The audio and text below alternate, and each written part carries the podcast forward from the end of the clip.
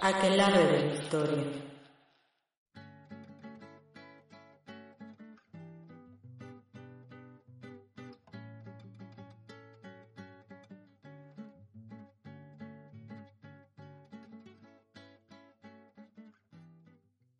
Hola, bienvenidos a este Aquelarre de la Historia.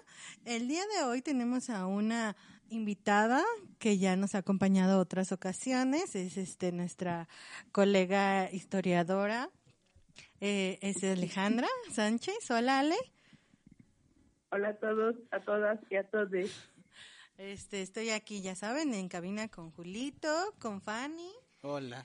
Hola. Y vamos a platicar de un tema que se llama el pueblo de San Sebastián de Bernal. ¿Ustedes alguna una vez han escuchado hablar de, Peña de Bernal, chicos? ¿Han ido a Peña de Bernal? Hay una piedrota, una peñota, este, se puede pasear, caminar, comer heladitos, pancito. Bueno, pues, pues yo no había escuchado de ese lugar hasta que nuestra queridísima Alejandra este, habló de él. Y aquí hay un par de personas que ya fueron y nunca me invitaron, así que no, yo no he ido a, Peña de Bernal.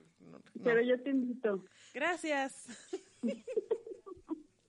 bueno, eh, pues sí, porque como aquí en la que la somos muy exclusivos, pues tenemos nuestra corresponsal este permanente en Peña de Bernal y pues nos vamos a vamos a platicar un poco sobre cómo ha sido su su experiencia viviendo allá, pero pues ya saben, ¿no? Desde un punto de vista histórico, eh, el afán es este pues ver, ¿no? Cómo a veces uno se deslumbra, en este caso con este pueblo, eh, por lo geográfico de, ay, la Peña de Bernal y hay que ir y subirla, pero como que se empieza a dejar de lado lo que es propiamente el pueblo, ¿no? Todo el mundo se centra como en el centro bonito, que ya está todo gentrificado, pero pues no, no hay más, ¿no? Y eso lo vimos un poco eh, Ali y yo, de que pues así propiamente como historia, textos, pues no hay mucho. Justamente eso es eh, parte de lo que me llamó la atención, para que platicáramos un poco de este tema. Digamos que es un primer acercamiento colectivo y más allá de, la charla de café o charla de cerveza que pudimos haber compartido, eh, creo que sí es algo bien interesante porque justo cuando yo escuché hablar de, de Bernal fue por la piedrota, como ya bien dijo el maestro Julito. Entonces, eh, lo que me llamó la atención fue eso, venir, recorrerlo, venir como turista, ¿no? Por eso desde el destino, ahora vivo aquí, y pues, como siempre ocurre, uno se da cuenta en el día a día que, bueno, la, la vida de pueblito mágico va más allá de lo que podemos ver de lo que podemos comer, de lo que podemos comprar incluso, ¿no? Artesanía, todo lo pintoresco. Entonces, ya conociendo un poquito más eh, o tratando de, adivinar cuál es esta identidad bernalense, pues también vemos que eh, a la par, sí, hay muchísima cultura, hay muchísima historia, sobre todo eh, Chichimeca Tomí, pero al mismo tiempo también hay un uso político de esto, ¿no? Y se refleja en parte en el tipo de turismo que hay, en el tipo de comercios y en que, como ustedes sabrán, su servidora recorre el pueblo diariamente para dar clases. Bueno, le comparto al público eso, clases así a la antigüita, a domicilio, pero realmente el pueblo está muy, muy, muy detenido. Es decir, que la actividad eh, se centra sobre todo en el comercio de eh, fin de semana el resto de la semana, pues se ve que hay gente que sí vive aquí, pero también eh, que no es tanta como la que se puede ver el fin de semana. Viene gente que vive en los pueblos aledaños y que, bueno, trabaja en la parte de servicios de la peña. Entonces, justamente para preparar un poco el tema y saber más que lo que los guías de los bonitos trenecitos nos comparten, eh, me di a la tarea de buscar un poco de bibliografía junto con Alaide y encontraba muchísimos textos eh, anecdóticos, ¿no? Lo cual no creo que esté eh, mal, no pretendo usar esa categoría, pero sí creo que también dan esa impresión de que pues Bernal puede ser un, un producto y que es necesario hacer un rescate así, no sé, no sé qué tan oportuno sea, pero de historia oral o algo que sea como más académico. No sé qué opinan ustedes de lo que encontraron, de lo que leyeron. Pues a final de cuentas creo que es importante como ese rescate de, de la memoria, ¿no? De los pueblos, porque justamente pareciera que cada que uno va a, por ejemplo, estos pueblos que ahora se llaman los pueblos mágicos, los guías, los lugares que visitas siempre son como las mismas historias eh, de ciertos lugares, de ciertos personajes, pero que quizás si quieres conocer más a fondo de, bueno, además de que sepamos en qué año se fundó, o sea, por qué la importancia de que se, eh, se creara aquí, había un asentamiento antes, había una comunidad, y obviamente eso te habla más como de ese pasado eh, parte cotidiano, ¿no? De que quizá había una actividad ahí relevante y que tuvo cierto impacto al paso de los años, al paso de los siglos y que pues deriva en que, bueno, hay actividades como el turismo, ahora la gente que va a visitar va a desayunar y eso obviamente cómo transforma la misma vida cotidiana de la gente de los pueblos, ¿no? Alaide decía al principio que veía como esta parte central de, de, del pueblo muy gentrificada, eh, restaurantes, cafés, eh, gente que, que, trabaja ahí y también, bueno, algunas casas, pero que es de, de, gente que tiene cierto poder adquisitivo y que no está propiamente como muy ligada a ser la gente de, que, que es, por así decirlo, como nativa del pueblo, ¿no? Sino que es gente que ya se ha ido apartando y en otros lugares y que de algún modo sigue acudiendo ahí, pero eh, con esta labor, como decía Alejandra, para trabajar.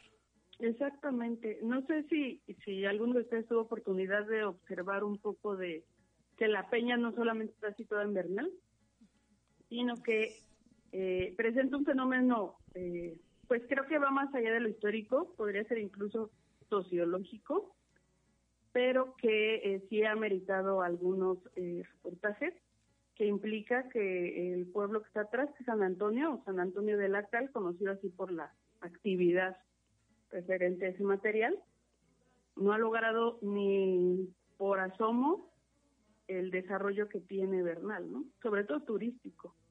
Y pues eso nos enfrenta también a, a este fenómeno de, bueno, sí, sí hay mucha gente que se desplaza a trabajar aquí a Bernal, pero que en San Antonio de la Cal, bueno, al final de cuentas tiene otro tipo de oportunidades, pero que no tienen mucho que ver con los ingresos que puede haber aquí, a pesar de que en teoría se comparten algunas identidades, eh, festividades como eh, la principal, que es bueno la de la Santa Cruz, 3 de mayo, y que a final de cuentas también nos eh, nos ponen a pensar y también hay estudios al respecto, bueno, un estudio en concreto que nos pone a pensar eh, cómo este programa impulsado por Vicente Fox de los pueblos mágicos, cómo puede capitalizar o hasta qué punto puede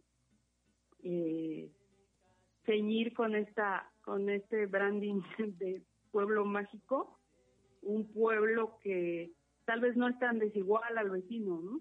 No sé qué, qué opinen.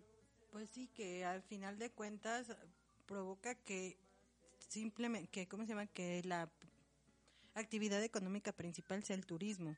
Y entonces, ¿dónde queda, o sea, lo, lo, demás, ¿no? Las otras actividades económicas. Y que en un momento es como, por ejemplo, ahora lo del COVID, cuando se quedan sin, sin gente que vaya a visitar, pues empiecen a tener varios negocios problemas, ¿no? económicos. Y pues por ende supongo que pues también las personas que, que del pueblo que, que viven en el pueblo que pues se vieron en un momento dado sin poder este asistir a su trabajo no hasta que lo corrieran. Y algo que quería comentar es y volviendo un poco a, a la importancia no de, de retomar la, la, la historia eh, la memoria de estos pueblos pues es algo que pues sí nos había pasado cuando fuimos apenas, que nos comentaste, ¿no? Que eh, muchos de los guías este, hasta se inventan, ¿no? Eh, historias eh, porque creo que había como una construcción disque supuestamente de un acueducto, pero en verdad uno se queda pensando, no, o sea, por ahí no pudo haber pasado un acueducto porque tendría que tener otro tipo de construcciones, ¿no? Entonces, ¿cómo hasta se va inventando la historia para darle eh, eh, y historia y cierta memoria para darle importancia a, ese a ese cómo se llama a ese pueblo no ese atractivo histórico ah, ¿no? también. ese atractivo histórico con el que la misma gente dice ah mira aquí había y dicen y, quizá al, como que desde ahí más interés. Exacto. Exactamente eh, también algo curioso es que y, rescatando esta parte de, del acueducto, ¿no? Sí existe un acueducto, pero no está en el centro, o no pues estaba en el centro. Esos arcos pertenecen al baratillo, que era, bueno, el lugar por excelencia para el comercio, ¿no? Entonces, es como parte todavía de esas imprecisiones históricas, que de hecho, si pudiéramos rescatar algunas, eh, incluso para, para promover el turismo, pues sería sensacional.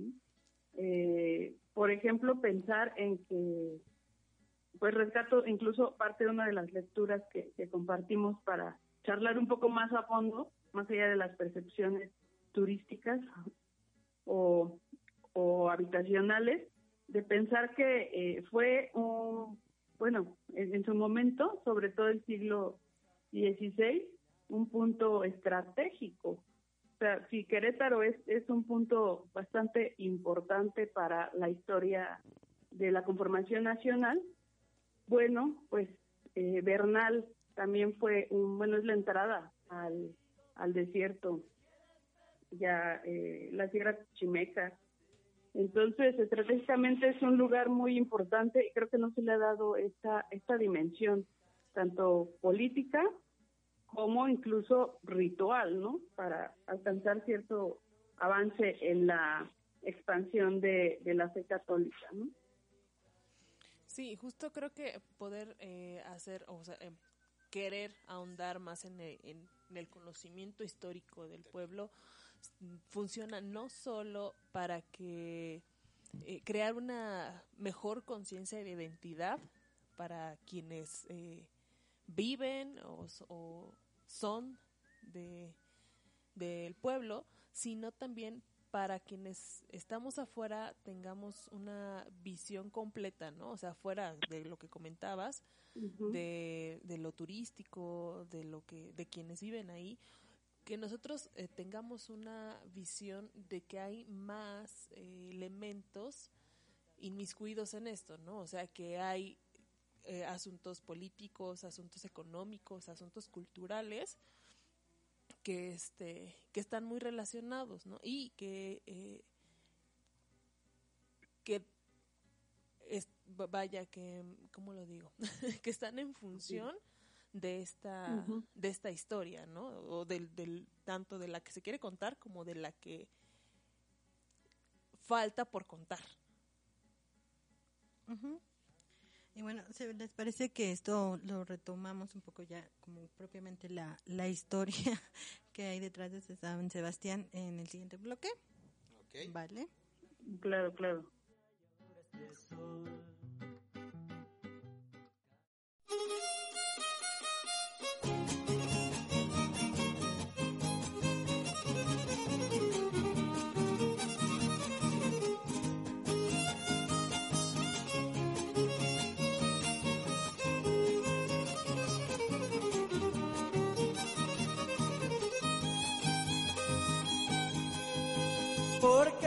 Escobedo y Bello San Juan del Río.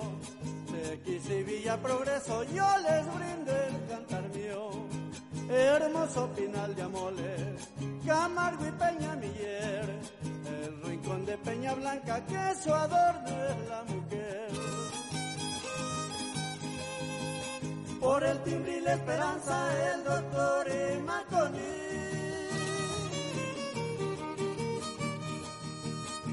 Sinceros y de confianza son esos hombres de ahí.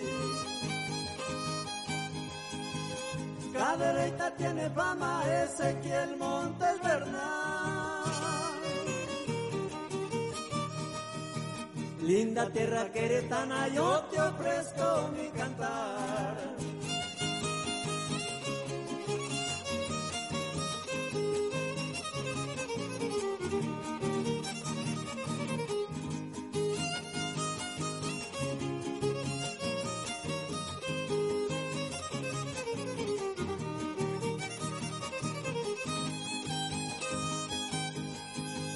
por Sauciguitancoyol, Irlanda de Matamoros, y Jalpan que es puro amor y por eso les canto en coro.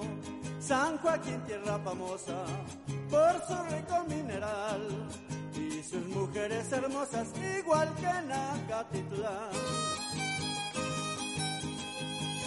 Por el timbre y la esperanza, el doctor y Maconi. Sinceros y de confianza son esos hombres de ahí. Cadereyta tiene fama, Ezequiel Montes Bernal. Linda tierra queretana, yo te ofrezco mi cantar. Puro Querétaro.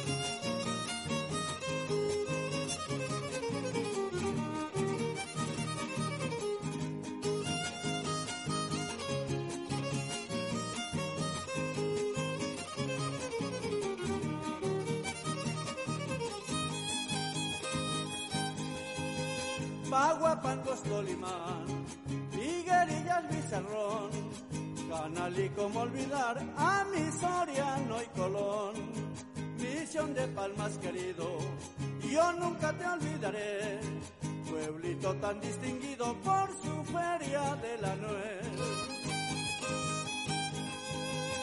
Por el timbre y la esperanza, el doctor y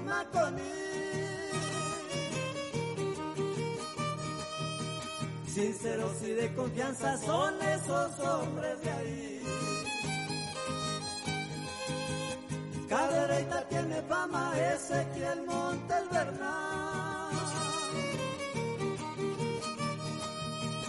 Linda tierra queretana, yo te ofrezco mi cantar.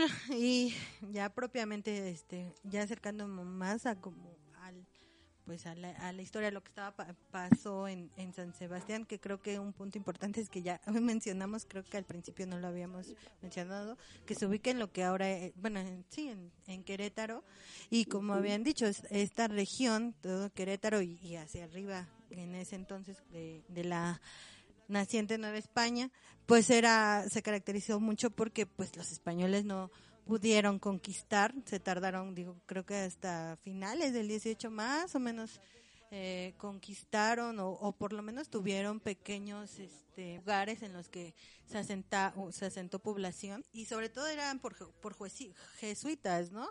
Que yo recuerdo eran jesuitas los que empiezan a, a querer evangelizar, aunque pues siempre con nulos resultados porque los, los chichimecas, que es un pueblo que era muy combativo y que era un poco, era nómada, seminómada, seminómada entonces, este, ¿qué- ¿qué quiere decir seminómada? Pues que a veces nada más regresaban por ciertas, este, épocas del año, ¿no? Y bueno, pues al final de cuentas, pues nunca se lograron someter al 100% y siempre había estos conflictos, ¿no? Ya a finales del 18, como les comentaba, eh, agarró la corona, este trata como ya de homogeneizar la Nueva España, eh, con para que todos le pagaran impuestos y se volvieran más menos independientes, porque bueno menos autónomas, porque es lo que caracterizaba mucho a, a las colonias de, de Nueva España que eran un poco autónomas. Entonces, lo que pasó es que varios españoles este, empezaron a, a crecer en grupo y entonces hubo muchísimo más conflictos, ¿no? Con, con los chichimecas y pues ahí fue que parte de la historia que se ha rescatado de estos grupos es pues de los mismos jesuitas, ¿no? Que han escrito algunas, este, algunas crónicas, ¿no?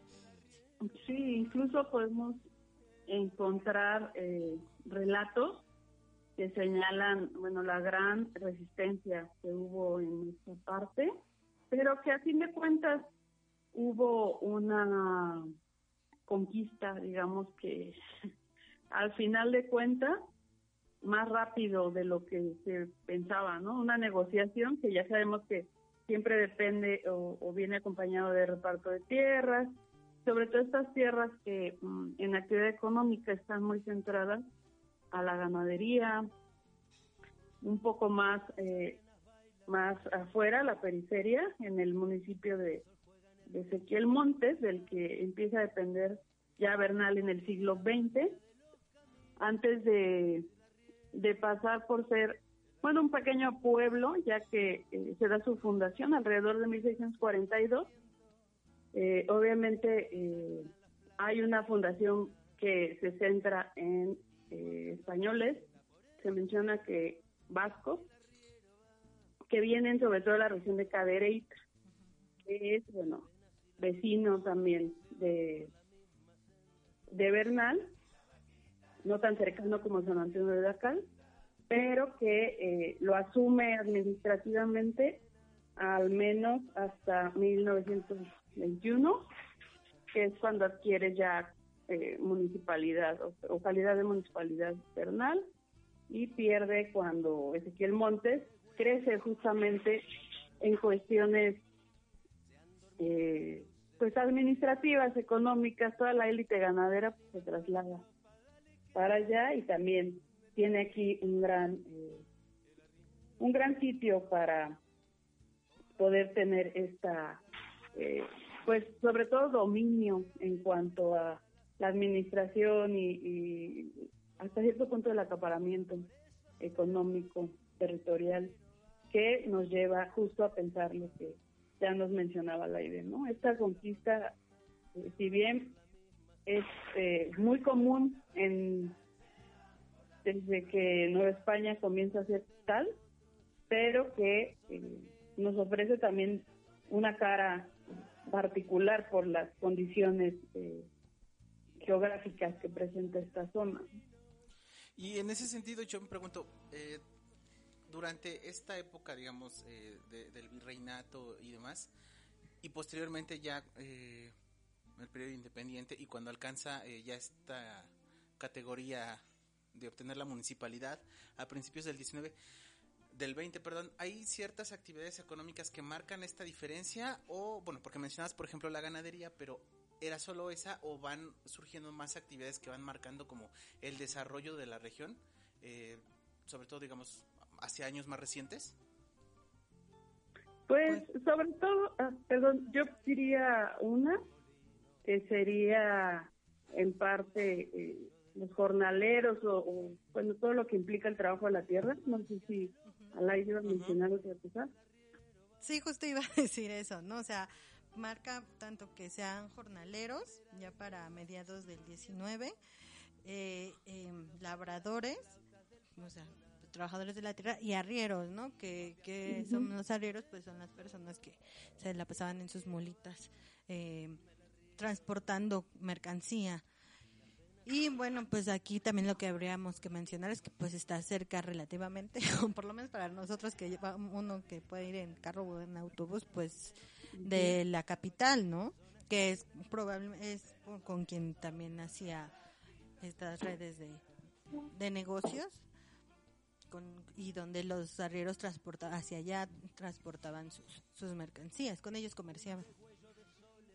Exacto, sí, queda aproximadamente a 58 kilómetros de Querétaro, que es bueno la capital del estado, y alrededor de 56 de San Juan del Río, que es otra localidad con bastante auge económico, ya bastante eh, urbanizada. Y pues sí, es, es un punto como que bien conectado, pero que como eh, lugar autónomo creo que le falta mucho. Digo, ya en el siglo XXI, actualmente.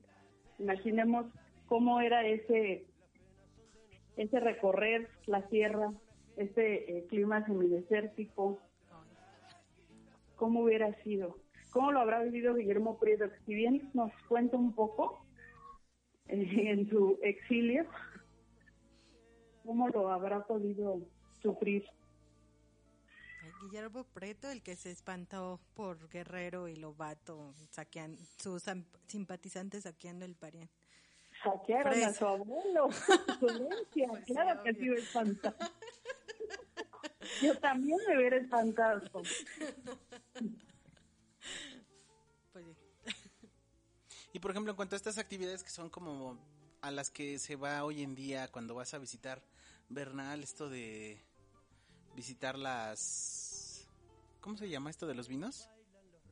Los viñedos. las- Los viñedos. La ruta del vino y, el queso. Ajá, exacto. Esto ya es una actividad como más contemporánea. Sí.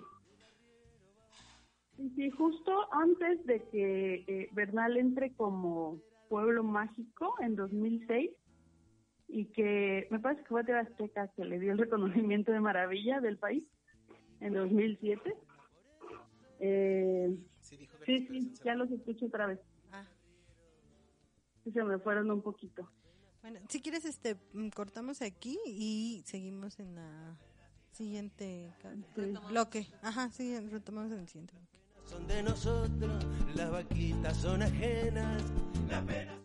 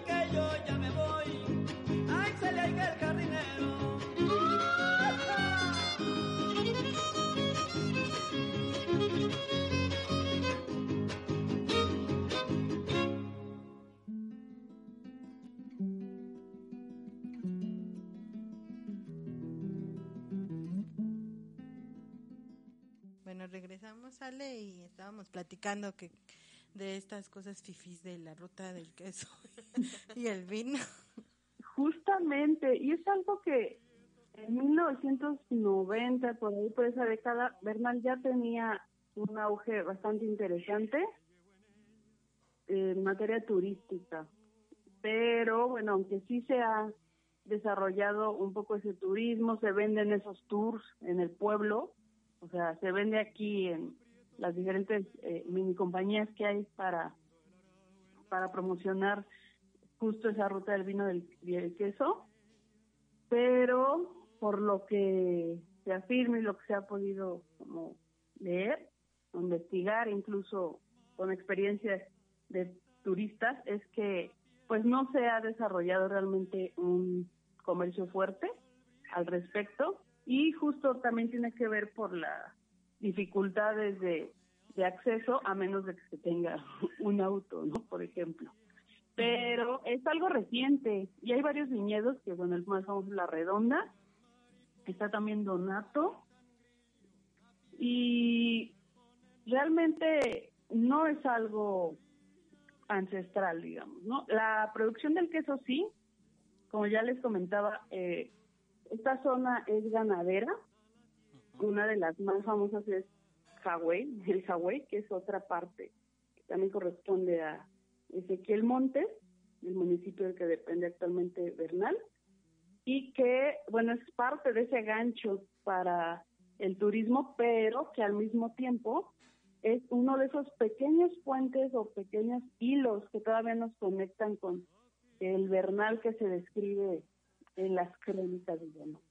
Eh, la producción incluso aún persiste de quesos, de leche, de que aquí muchas de las personas que, que habitan y que no precisamente son ancianos, tienen granja o su pequeña granja, eh, gallinas, tienen borregos y pues aprovechan también todos esos eh, materiales o bueno, el insumo que le puede proporcionar un animal. Entonces eso es, eso es curioso. No he escuchado todavía a alguien que haga vino, pero sí hay un aprovechamiento de, de biznaga, un pequeño fruto que es muy dulce que se llama garambullo, que eso sí es como endémico de la región y que se promociona, pero ahí vemos también otro punto de contraste, ¿no? Se promociona como parte de, lo que es muy local, lo que es muy artesanal, contrario al vino. Se organiza, obviamente, una eh, visita a toda la todo el viñedo, a los toneles, etcétera. Entonces es algo bien curioso que sea en los carritos, por ejemplo, del pueblo, eh, carritos de helados, o las señoras que llevan sus cubetas, que creo que eso es como muy propio de, de al menos del sur, sureste del país, centro en este caso, que lleven, bueno, algunas eh, mercaderías como esta, ¿no? Creo que en ese sentido sería como valioso eh, pensar, eh, una de las cosas que mencionaban al principio, eh, abordar la historia del pueblo precisamente como desde lo que se ha conservado a través de cuestiones como, bueno, de asuntos como la oralidad, ¿no? Eh, quizá están los guías que, como dices, eh, se pueden inventar ciertas historias para darle más atractivo a ciertos lugares, para que la gente se sorprenda, y oh, qué bonito. Pero entonces también valdría la pena, ¿no? Hacer como ese rescate de la memoria que se ha transmitido a través de los años con eh, la gente, ¿no? Los vendedores que no están necesariamente en los locales, como es el carrito de helados, la señora que puede traer, no sé, la canasta con el pan, con el queso, y que quizá te puede decir eh, cómo es la vida ahí, ¿no? Y más allá de ese, de, ese centro turístico, como, como decía Laide en el primer bloque, cómo se transformó la vida de un pueblo que pues es, se sustenta en buena parte por esas visitas de los fines de semana de la gente, de repente viene un asunto como la pandemia, se ordena que se cierre todo y entonces, bueno, ¿de dónde obtiene toda esa gente los recursos eh, de los que trabaja y que se ordena pues que se paren las actividades, ¿no? Eh, entonces, vale la pena como ver ese otro lado, ¿no? Que no es nada más eh, la cara del espacio turístico, del pueblo mágico, que sabemos que económica y políticamente el, valor del pueblo mágico, eh, pues precisamente se respalda mucho en la derrama económica que puede tener en la región, pero que no nos que no nos deja muchas veces ver cuál es esta cotidianidad que está detrás de todo eso, ¿no?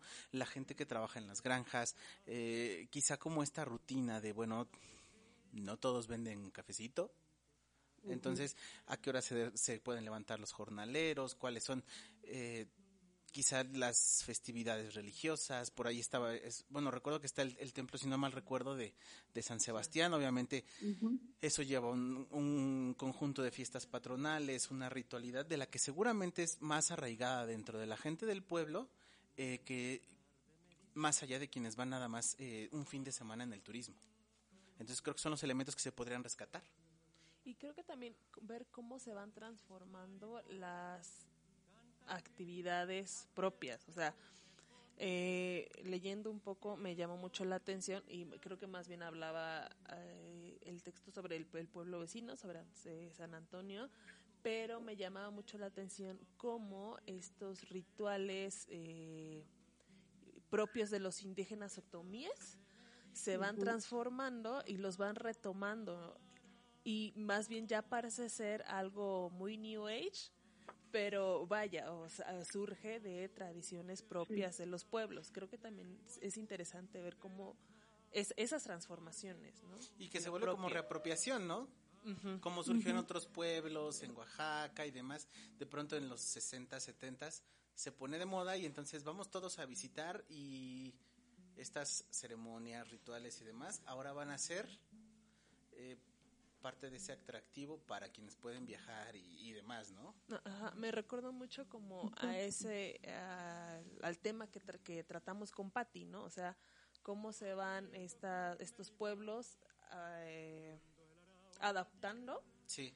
a, a la, a la modernidad y creando una nueva identidad para decir esto somos y por eso vale la pena, ¿no? Pero también arraigándose al esto es fuimos, ¿no? Entonces, creo que también por ese lado es interesante averiguarlo.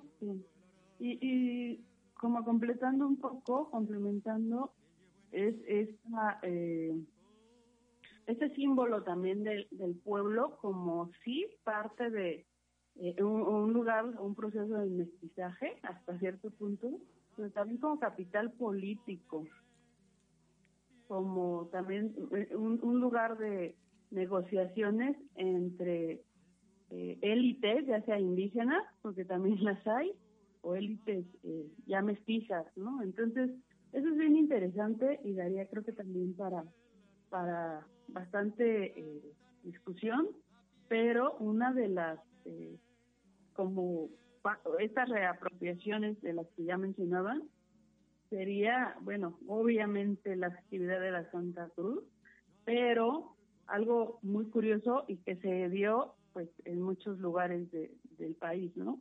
El Festival de Equinoccio de la Primavera.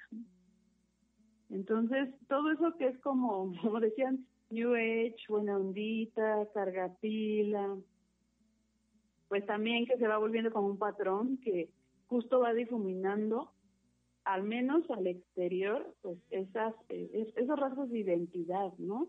Más allá de Bernal como lugar del pan de queso y de las gorditas de maíz quebrado que hay, ¿no?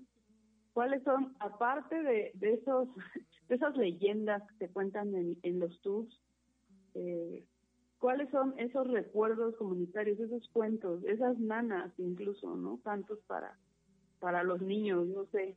Me, me niego a creer que no pueda haber algo eh, o algún tipo de libro que lo haya eh, juntado o que esté en algún tipo de antología, pero justo eh, comenzar a, a ver ya como, no como nativa, pero sí como habitante, eh, me, ha, me ha dado como esa curiosidad. Y no solamente de, de este pueblo, no ahora porque vivo aquí, porque lo, lo disfruto a diario o lo sufro a diario cuando llueve mucho, pero es algo que pues me gustaría rescatar, eh, sobre todo cuando hablo o cuando doy algún tipo de clase de historia, eh, especialmente eh, en bachillerato, ¿no? Siempre les menciono a los estudiantes que, pues, a final de cuentas, eh, algo de lo más interesante de pensar en la historia es pensar en que caminamos sobre historia, comemos historia, somos parte de esa historia, ¿no? Pero estando aquí, ¿hasta qué punto? ¿Cuáles son esos puntos de conexión? Digo, para mí es algo nuevo porque eh, no tengo ni siquiera un año aquí, pero por algunos testimonios que, que buscamos, a la y yo, por lecturas, vemos que es algo que posiblemente o esté muy arraigado en la cultura oral o pues de verdad no ha sido como demasiado explorado, ¿no? Ujú. Pues sí, que no ha sido demasiado explorado, porque supongo que fuentes en archivo debe de, ahí debe de haber. Pues es una invita- invitación a los historiadores, colegas, a que ahí Y para Ahí que lo un empiece tema. también Alejandra. Ándale. Con todo, ¿qué? Con todo esto, no quiero decir que no vengan a visitarnos a Bernal, al contrario. De todos modos, lo uno no quita lo otro. Este, Efectivamente. exacto. O sea, todos modos entonces- vengan a las, al pan de queso, a las gorditas. Exacto, y a la moda New Age de los viñedos, por favor. Vengan a cargarse de pila. Sí, ya que pasa la pandemia, Si puede, A si ver puede si ser me entre toca. semana, mejor para que no se saturen los fines de semana. Exacto. exactamente, porque luego no dejan subir a la peña. Por eso luego no se puede invitar a toda la gente, porque hay gente que trabaja todos los días. Bueno, que por cierto, que, se- ujú. ¿Eh? No, que yo espero poder disfrutar de alguna festividad eh, aquí, la, la del pueblo es el 20 de enero, pero pues nada de nada por estas condiciones que ya todos conocemos. Ujú. Y por cierto, se, creo que se nos pasa esa parte, ¿no? Como que lo más seguro que todos los que van a visitar a Peña de Bernal dicen, vamos a ver dónde voy a ir, y Wikipedia, eso, pues que es una de las peñas más grandes, estaba viendo, más grande Eh, que a la de nivel del mar sería la más grande. Si te cayeras ahí, nadie te encontraría. No, o si te aplasta 200 toneladas, ¿no? Sí. Sí. ¿O cuántas?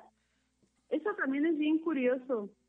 Eh, bueno, ya, como les contaba, el pueblo fue fundado por Vasco y de ahí viene la palabra, ¿no? Bernal, pero con V, que era como eh, piedra, en general, que se supone que sí es la tercera más grande después de eh, Gibraltar y de el pan de azúcar de Brasil, pero justamente de lo que investigamos en esta en esta ocasión veía un listado donde la dejan como en décimo lugar.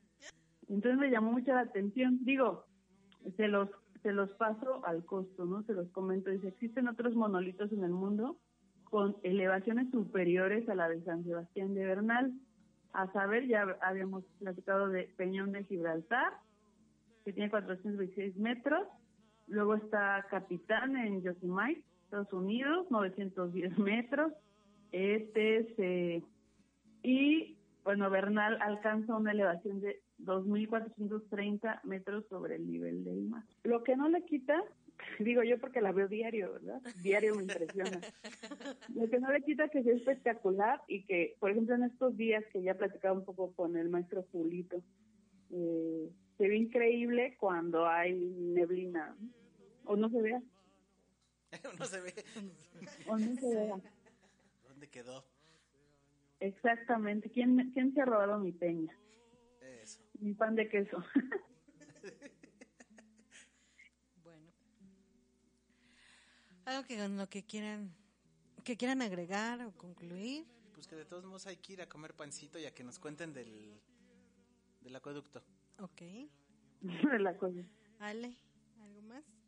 Exacto, que vengan y, bueno, podamos recorrer con, con otros ojos, pensar también incluso qué productos podríamos comprar, más allá de ir al Oxxo, porque ya hay dos Oxxos en un lugar tan pequeño donde no hay un banco y hay dos cajeros, hay dos Oxxos. hay más cosas, hay cosas eh, muy simpáticas, no mencionaba los esquites, y eso también es bastante bastante rico, bastante la región.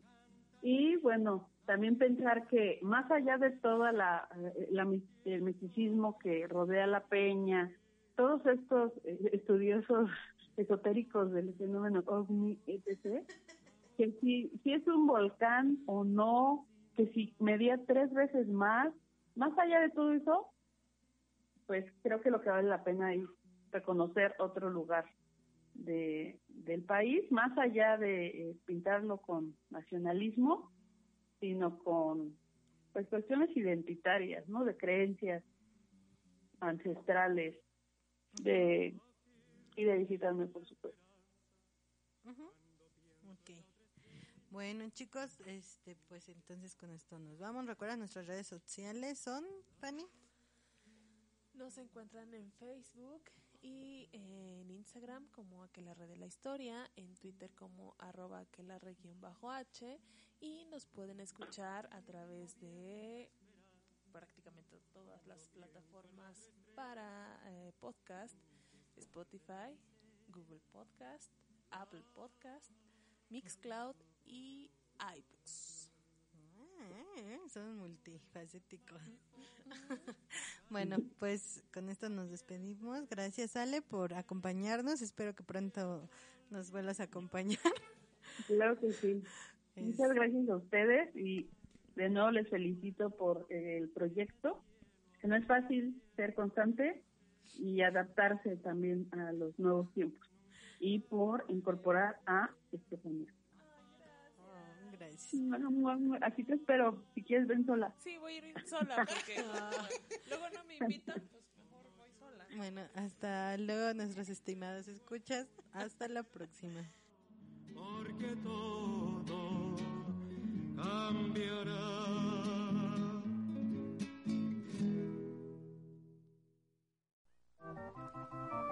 Ya me voy pa'l rancho.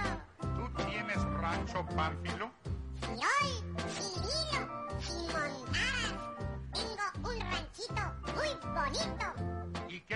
Tienes en tu ranchito? Tengo muchos animalitos y me quieren mucho. ¿Qué animales tienes, Pánfilo?